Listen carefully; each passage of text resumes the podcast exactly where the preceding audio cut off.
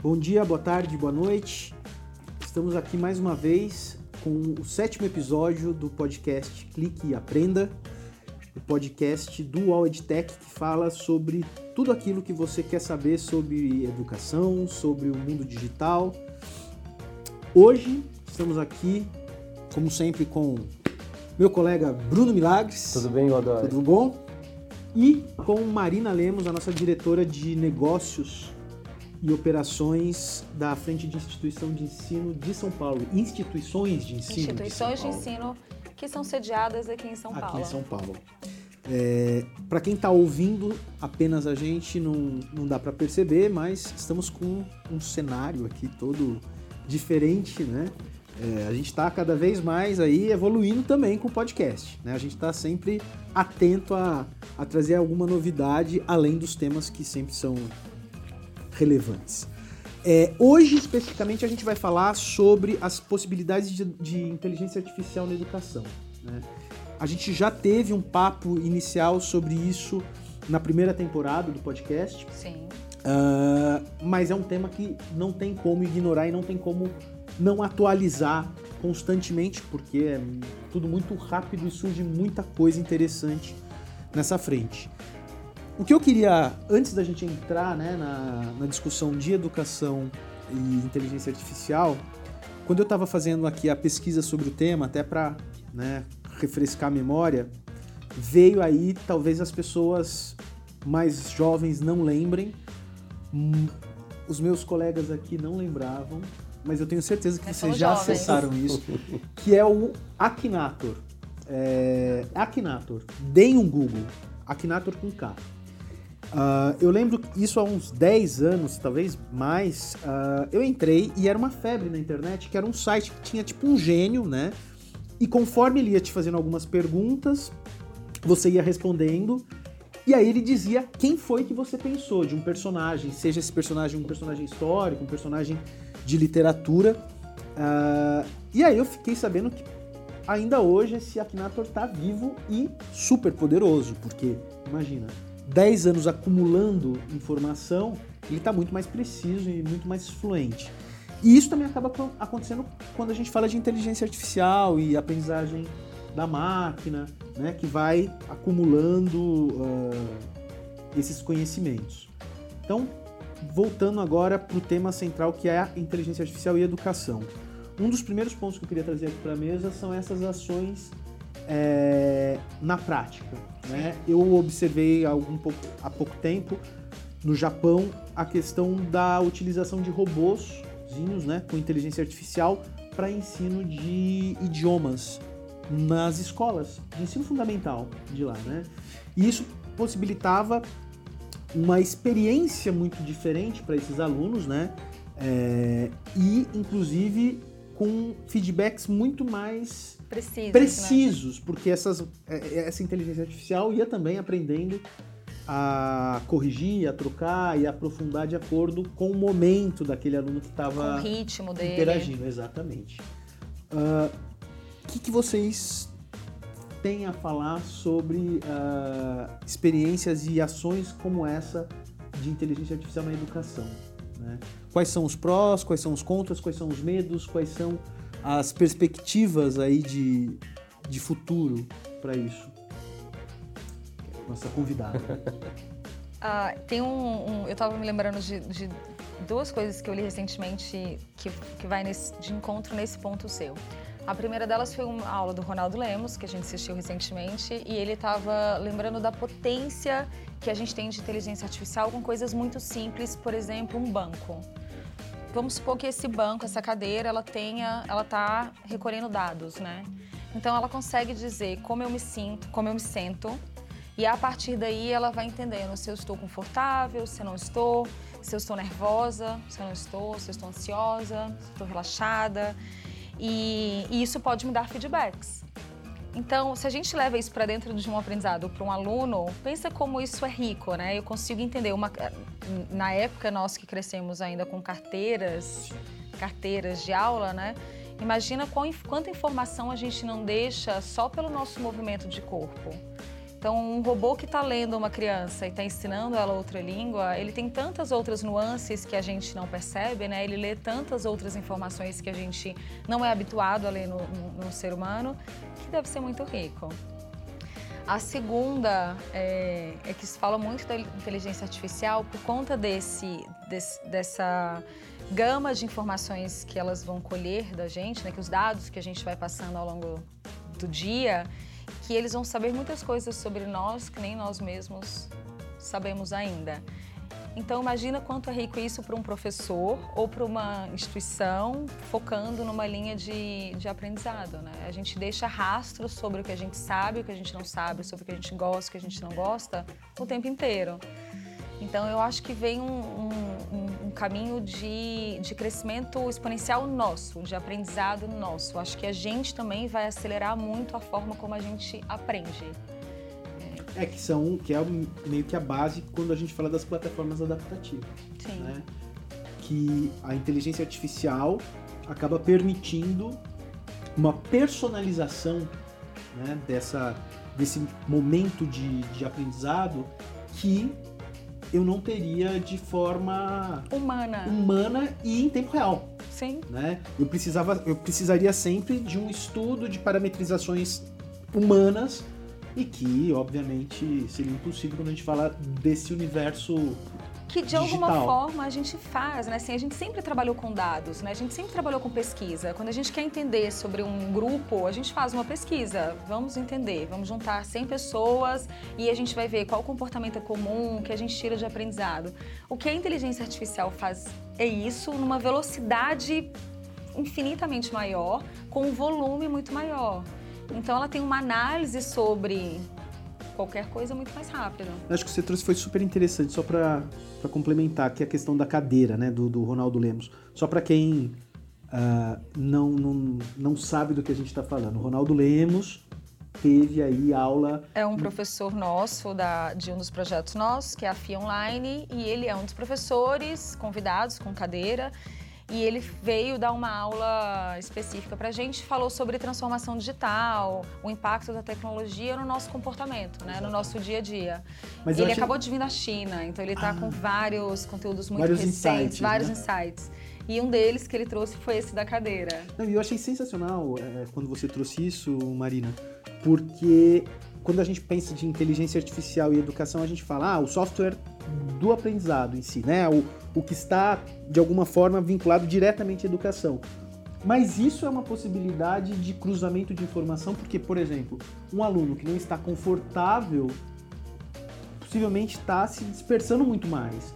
Então é o tipo de informação que a gente também consegue coletar e juntar do mundo real para possibilitar a tal da experiência de aprendizagem que a gente espera, né? É isso mesmo. E aí, Bruno? Tá muito quieto. Tá muito quieto. o papo tá bom. É. É, eu acho que é uma ferramenta, acho que isso já está claro para a maior parte das pessoas em, em, diversos setores de negócio. A inteligência artificial hoje é uma ferramenta muito poderosa. Tem pouco conhecimento sobre ela, a maior parte dos setores que eu conheço. É, e a gente está no momento de falar um pouco mais sobre, de estudar, de ver possibilidades. É, teve uma coisa que a gente inclusive falou nesse, nesse episódio da temporada passada, que eu vou só reforçar, né? É, a inteligência artificial, os, os algoritmos de, de, aprendizagem de máquina vão ajudar a gente a identificar padrões, vão assistir a gente no processo de preditivo de dizer se esse comportamento é um comportamento que gera um resultado geralmente gera um resultado positivo ou não. E a partir disso, eles vão, ele, ele, ele, esse processo vai nos ajudar a tomar decisões. A gente vai poder, inclusive, automatizar decisões a partir disso. É, alguns desses processos têm supervisão humana. Provavelmente na educação a gente vai ter vários processos com supervisão humana e não totalmente automatizados. É, mas tudo começa de um lugar, que é onde eu gosto de reforçar. Começa da captura de dados das pessoas, que é exatamente o exemplo da cadeira. Tudo começa com eu identificar o quanto você está estudando, em que tipo de material, aonde você presta mais atenção ou menos atenção. É, você comenta sobre algum tema ou você é um aluno né, mais passivo no seu comportamento de aprendizagem, é, faz perguntas, faz menos perguntas, é, o seu comportamento na hora de assistir uma aula em vídeo, por exemplo, você é um aluno que é um comportamento, vou contar aqui, que é um comportamento que a gente vê nos nossos projetos, né? Você é um aluno que acelera a velocidade do vídeo para terminar mais rápido e o professor falar mais rápido, ou você é um aluno que assiste, volta na parte que te interessa mais, faz uma anotação. Então, tudo isso, a gente está no momento de gerar dados, guardar esses dados e a partir deles, aí a gente traz as máquinas para identificar padrões. Olha, aqui eu estou vendo um padrão de um aluno X é, assistir na, na, na, assistir a, a gente que está fazendo o processo de ensino, a identificar se isso é um padrão de comportamento de um aluno que vai chegar no final do curso ou esse é um padrão de comportamento de um aluno que abandona. E a partir disso poder partir disso, criar soluções decisões. e tomar decisões, né? É, podem ser decisões simples, do tipo, quando você abre a plataforma, aparece uma mensagem para você é, quer continuar assistindo a sua série do episódio 3, aonde você parou? Sim. E aí você continua o seu flow de aprendizagem. Ou pode, é, como que você chega nessa interface entre a plataforma e o aluno e nessa comunicação? A partir de uma série de, de, de, de, de processos que começam na coleta de dados. É, eu acho que você trouxe um ponto super importante quando a gente fala de educação é, mediada por tecnologia e aí com inteligência artificial e outras, né, tantas tecnologias mais, que é a questão do protagonismo, né? Porque você de alguma forma acaba tendo um controle muito maior do processo do que simplesmente uma sala de aula, né? Onde você muitas vezes se põe, né, quando a gente fala de educação tradicional, num papel de receptor, não tanto de contribuinte Sim. do processo. Você, a gente conversou um pouco antes, você tem aí uma polêmica para soltar. Uma polêmica. Qual é, Marina? É, a gente recentemente a gente estava também fazendo um painel no, no, lançamento do projeto do FIA Online, que a gente estava com a secretária de Desenvolvimento do Estado de São Paulo, a Patrícia Ellen, a gente estava também com os secretários de Educação, o, o Rocieli. Rocieli. E a gente e, e, durante o painel foi questionado muito sobre o controle, né? Então, quando a gente vai para os ensinos que são mais automatizados e, portanto, são mais autônomos, é, não se perde um pouco o controle se o aluno está aprendendo ou não? E aí a polêmica que eu trouxe no, no nosso papo de esquenta foi justamente essa, né? Parte do desenvolvimento de tecnologia e do que vai acontecer com a inteligência artificial é que é sobre a perda de controle do canal emissor, né? Então quem está emitindo essa mensagem, seja um professor, seja um canal de entretenimento, seja um, até um empregador, ele não tem tanto controle mais. É o aluno, é o receptor que vai ter que ter essa autonomia. E ele vai ter que ter uma maturidade. Eu acho que a gente vai se desenvolver, pensando no Brasil especificamente, a gente vai ter uma maturidade dos alunos que a longo prazo vai ser muito fértil para o campo profissional. Porque quando a gente começa a ter alunos mais independentes, que compreendem que o papel deles de concluir uma aula é melhor para eles, mais do que para a instituição, que fazer o dever, fazer as atividades extracurriculares ou as atividades em sala de aula são mais importantes para o desenvolvimento dele, é, a instituição ela deixa de ter um papel de cobrar e o papel dela passa a ser de fazer a melhor curadoria, entregar o melhor conteúdo. E do aluno passa a ser ter o um melhor desenvolvimento pessoal. E isso lá na frente vai formar melhores profissionais. Profissionais que vão fazer autogestão, profissionais que vão ser mais independentes, que vão ter mais in iniciativas, mais lideranças. Então eu acho que a, a inteligência artificial, ela é, e, e é, é polêmico porque por um lado, da, a gente está fornecendo todos esses dados, então a gente perde controle sobre o que a gente sabe sobre a gente, né? Mas por outro lado, a gente passa a ter um controle muito maior sobre onde a gente vai, sobre o nosso destino, porque eu, eu tenho agora ferramentas para tomar decisão. Então, se eu tenho uma, se eu faço um MBA hoje online e ele me dá a oportunidade de estudar em qualquer hora, não estudar é uma escolha minha. É, a inteligência artificial pode identificar que eu gosto de conteúdos de meia hora e não de uma hora, então eu posso, como instituição, oferecer um conteúdo de aulas de 30 minutos. Mas assistir, em suma, no final das contas, Continua ficando continua sendo uma responsabilidade do aluno, né? Eu acho também bastante relevante isso que você trouxe, até pelo que a gente acaba observando no mercado de trabalho. né?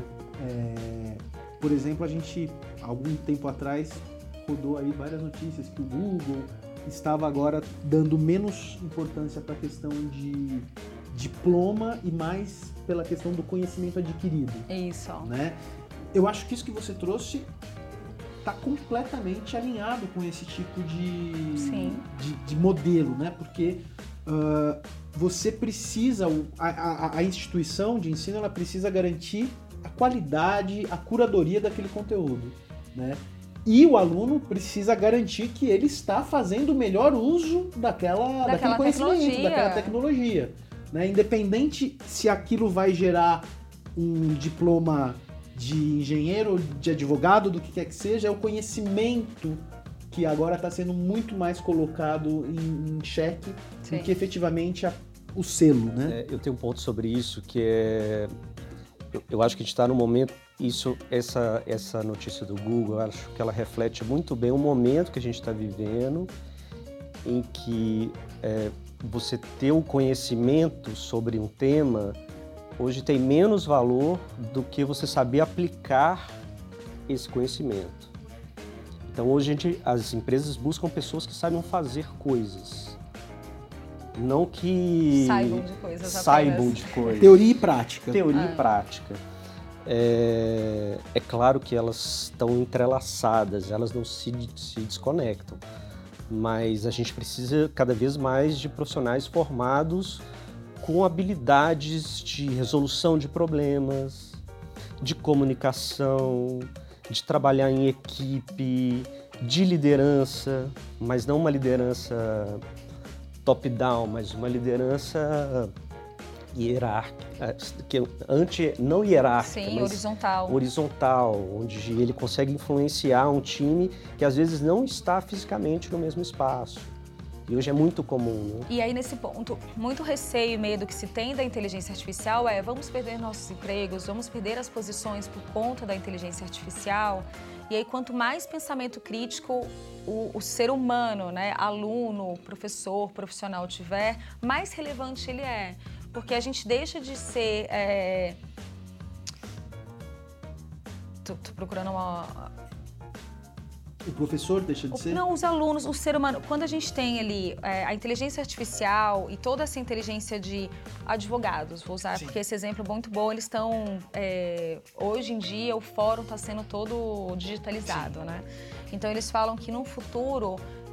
Você estava dando mesmo um exemplo muito similar mais cedo. No futuro, eu vou ter inteligências artificiais, robôs, que vão ler centenas de petições e vão dar pareceres, inclusive, mais neutros do que juízes, porque eles vão estar realmente baseados em leis e baseados numa base Dados, de né? informações, de dados. É, mas isso isenta o papel do juiz? Não, porque a gente tem componentes humanos necessários.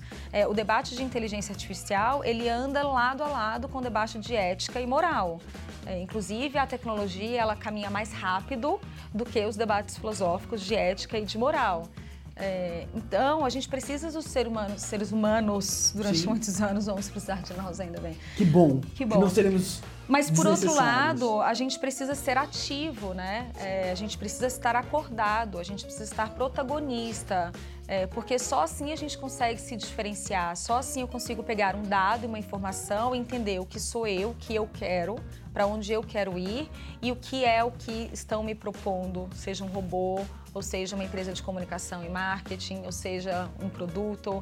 É, existe uma- um conhecimento necessário que a gente vai passar é, que a gente vai ter que se desenvolver, né? E aí, eu acho que esse ponto acaba também abrindo um paralelo que você trouxe, né? De que as pessoas, não é que elas serão substituídas, mas elas precisam ter sempre essa visão crítica de o que eu preciso me adequar, o que, como eu consigo utilizar da melhor forma toda essa tecnologia que acaba sendo disponibilizada.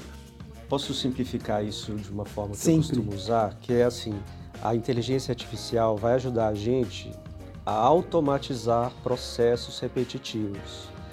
Então, se o que, se o que você faz é repetitivo, é bom você se preparar para fazer coisas que, Que não são. não sejam. É, que não sejam. É, é simples, Simples assim.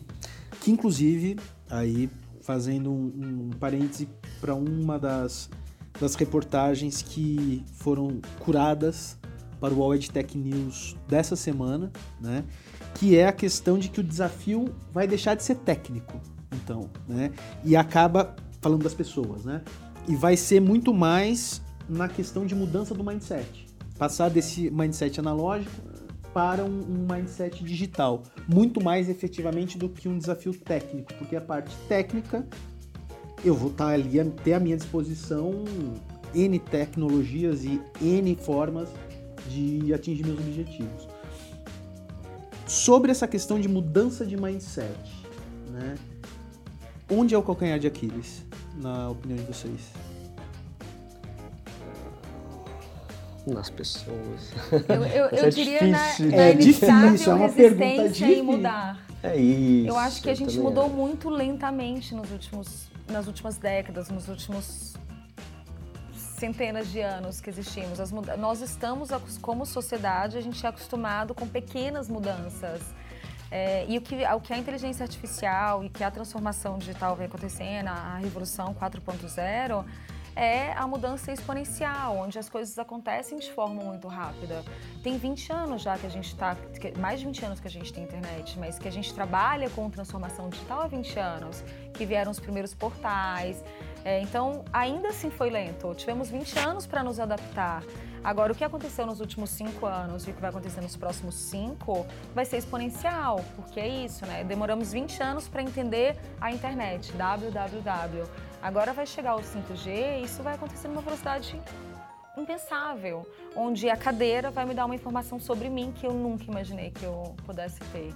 É, então, eu acho que a gente, voltando a um ponto que eu comentei, eu acho que a inteligência artificial vai nos ajudar a aprender mais rápido.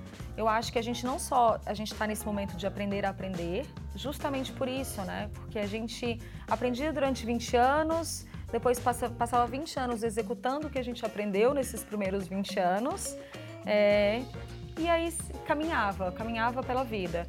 E agora não.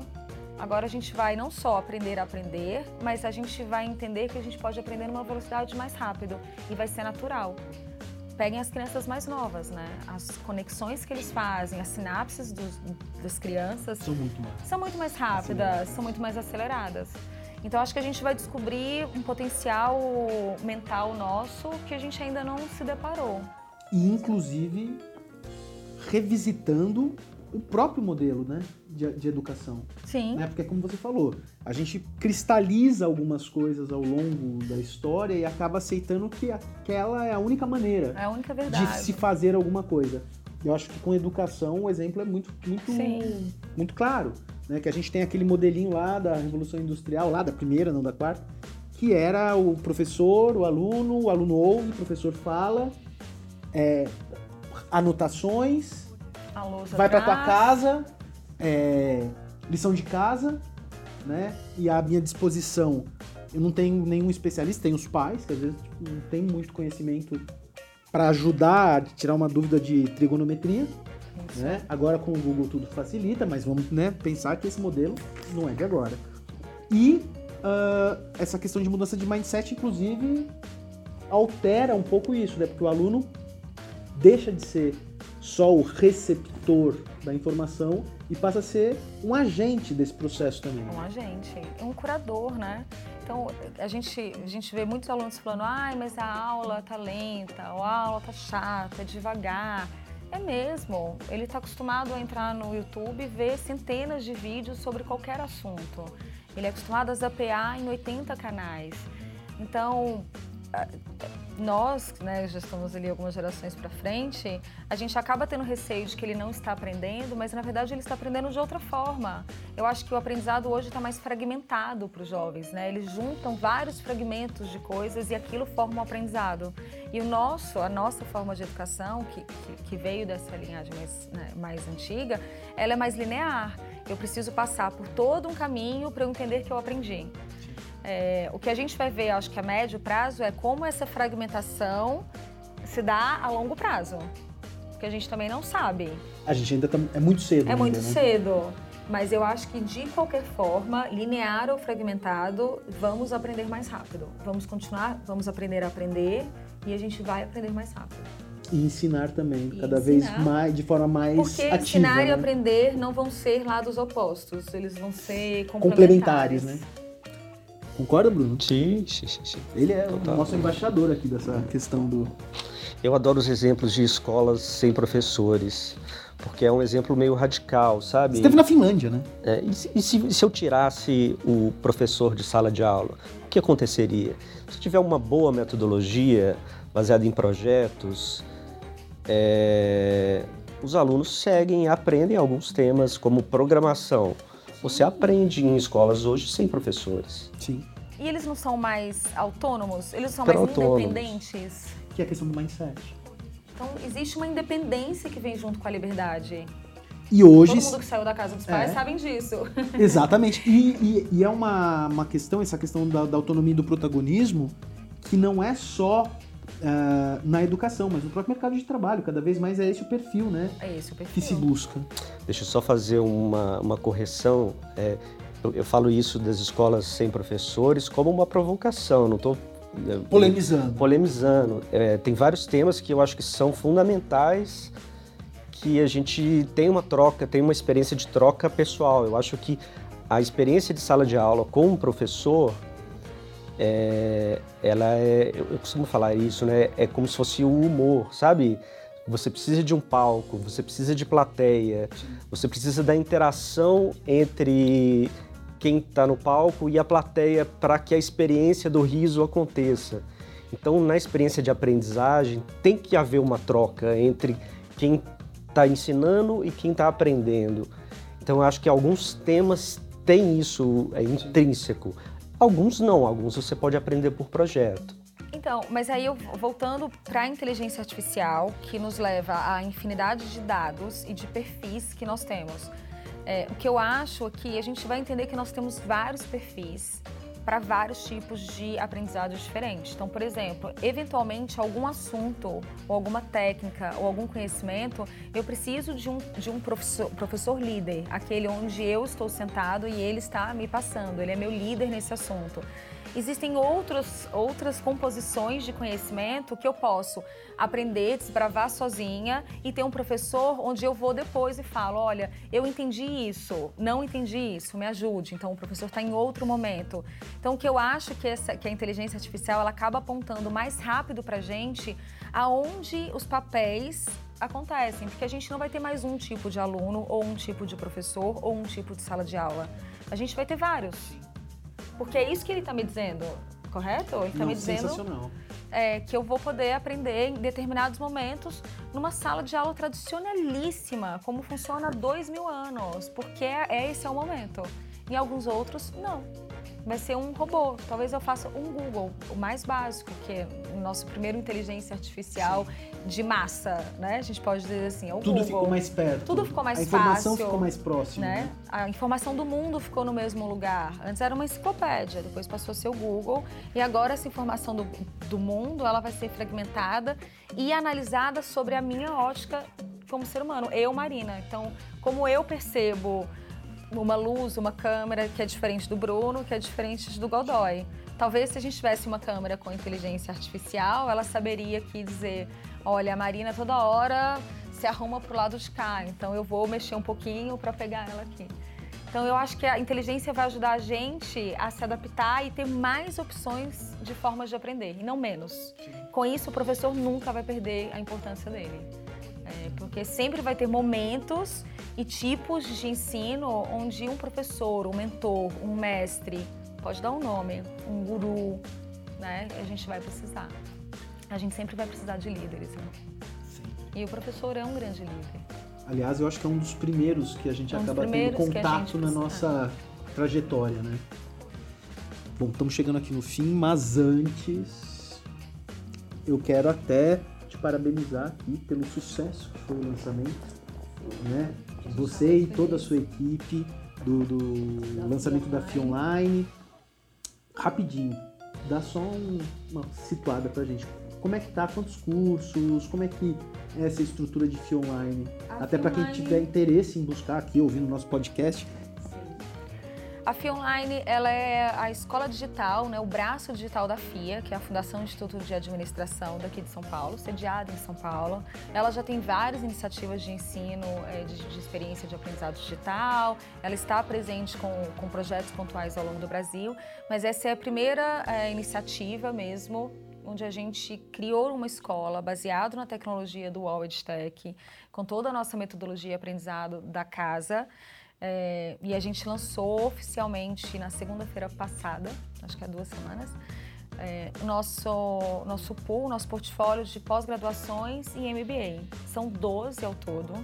A gente tem opções nas áreas de marketing, de liderança, temos dois cursos incríveis de liderança. A gente tem tecnologia ah, com agronegócios, falando de inovação para agronegócios, a gente fala de cibersegurança, transformação Que é um digital tema super atual, a questão do super atual. é onde a gente fala bastante sobre dados.